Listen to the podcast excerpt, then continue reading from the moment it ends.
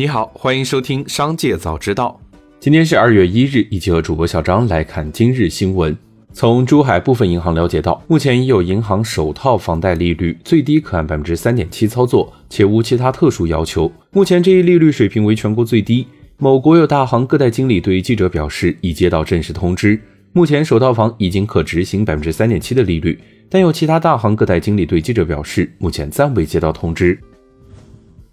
针对一元会员退费续订风波，优酷回应称，该产品需要开通十二个月，首月一元，之后每月需交付十二元。相关页面已对活动规则进行了明确告知，若用户提前退出，需按每月二十五元的标准补足此前享受的优惠。优酷还称会推出多种会员产品供用户选择。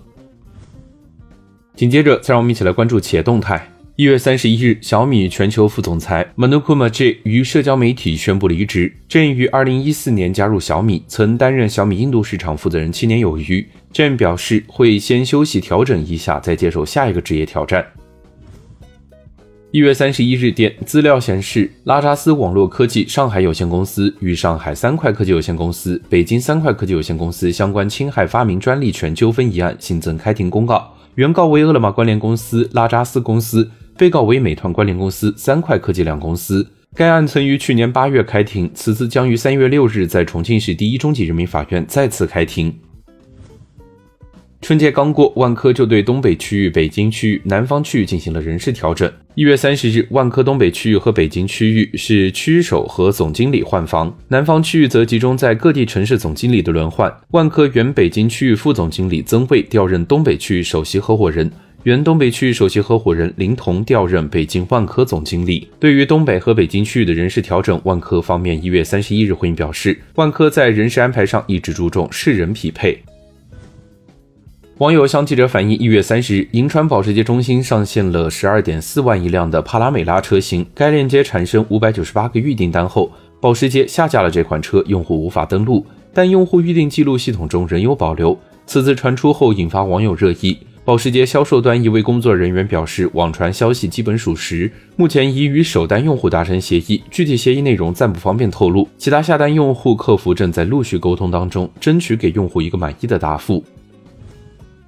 一月三十一日，挪威一点三万亿美元的主权财富基金遭遇两千零八年金融危机以来最大投资亏损。因受到通胀、信用成本上升及乌克兰战争的冲击，据周二的公告，这家位于奥斯陆的基金在二零二二年损失了百分之十四点一，或约一千六百四十亿美元。总体而言，其表现比参照基准高了零点八八个百分点。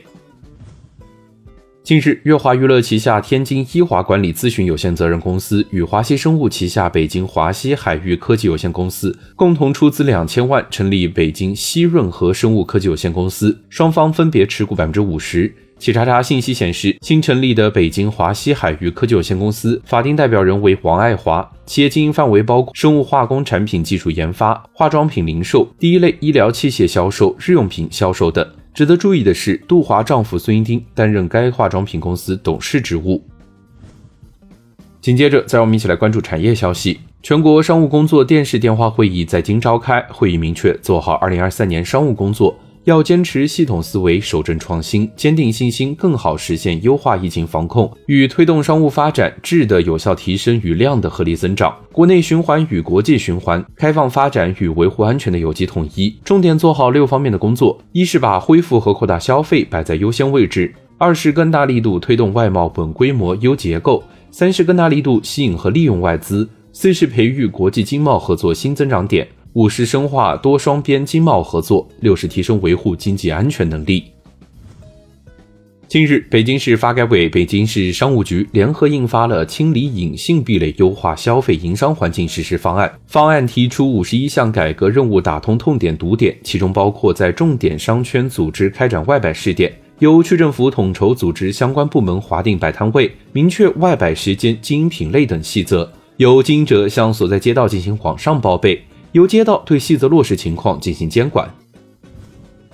截至一月三十一日十六时二十分，二零二三年度大盘票房突破一百亿，刷新中国电影市场年度票房最快破百亿纪录。截至目前，二零二三年实时票房前三名是《满江红》《流浪地球二》《熊出没》《伴我雄心》。以上就是今天新闻的全部内容，感谢收听，让我们明天再会。